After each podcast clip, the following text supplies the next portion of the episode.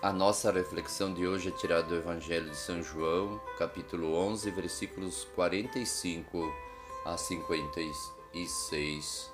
Jesus estava se tornando um grande perigo, uma grande ameaça ao poder dos líderes judaicos. Eles representavam a classe dominante que tinham plenos poderes, depois os romanos dominadores. Eles continuavam no poder mesmo depois da invasão romana, porque negociaram com os dominadores, fazendo um toma, toma lá da cá, e os judeus facilitavam a exploração romana em troca de continuar com seus privilégios religiosos e econômicos. Assim, aqueles traidores da pátria sobreviveriam ao domínio do Império Romano, porque colaboraram com eles. Por outro lado, muitos dos judeus que viviam com Jesus presenciavam os seus milagres e ficavam encantados com a pessoa de Jesus e passaram a crer nele. E nisso não era nada bom para a liderança judaica pois eles sentiam o seu poder ameaçado pelo Filho de Deus, que eles não reconheceram, porém sabiam que ele tinha poderes. Jesus não é reconhecido pelas autoridades, mas ao mesmo tempo eles reconhecem que Jesus atrai as pessoas, que ele tem poder. Agora só tinha um problema: como planejar a morte de Jesus? Tinham medo da reação do povo eram multidões que seguiam o Mestre, não só pelos seus feitos extraordinários, mas também pelas suas palavras de vida eterna. A solução seria jogar Jesus contra o poder do Império Romano. Mas acontece que para os romanos, Jesus não representava nenhuma ameaça. Afinal, Jesus disse: Dê a César o que é de César e a Deus o que é de Deus. Mas a classe dominante se sentia muito incomodada com os poderes de Jesus, pelo fato de ele se apresentar como filho de Deus e pelo fato da grande massa faminta encontrar nele a proteção, a solução para os seus males físicos e espirituais. O povo começa a reunir-se ao redor de Jesus.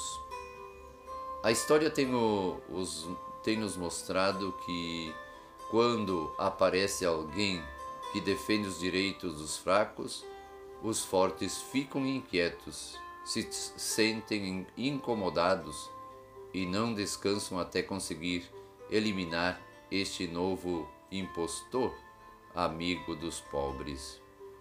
E isso acontece porque neste mundo existem três tipos de pessoas: aqueles e aquelas que são muito caridosos, que se preocupam com o sofrimento dos irmãos e irmãs e não medem esforços para ajudá-los. Esses fazem a vontade de Deus. São considerados também filhos de Deus.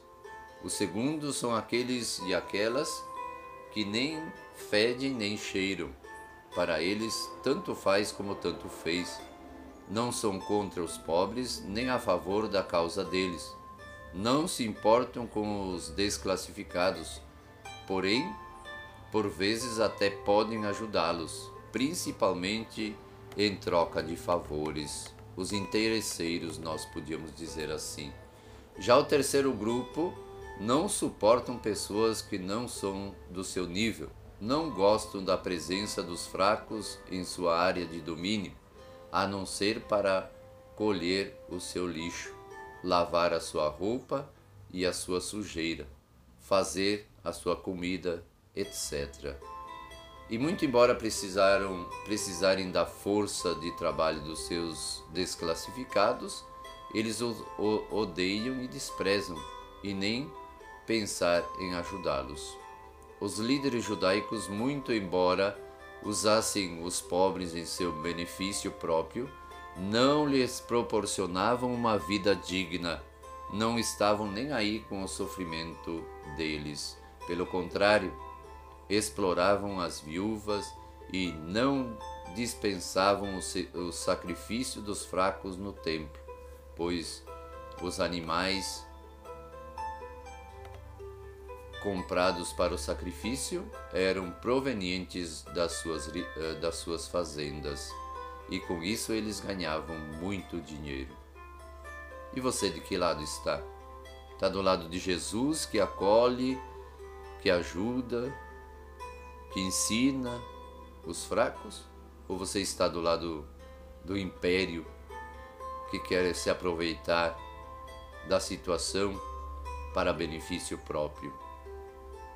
No dia a dia da nossa vida, como nos comportamos diante da realidade gritante de pobreza e miséria que vive a nossa população? Você é capaz de dialogar com todos?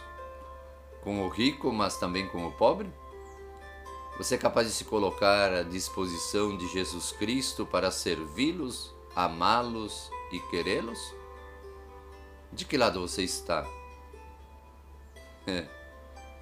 Aqui nós vemos que Jesus sempre esteve do lado dos sofredores, por isso a multidão o seguia, por isso a multidão estava com ele, percebia nele a solução para os seus problemas. Reflita nisso antes de iniciarmos a Semana Santa, que começa amanhã com o Domingo de Ramos. Prepare o seu coração, a sua vida e seja generoso para quem precisa de você. Que Deus abençoe você imensamente.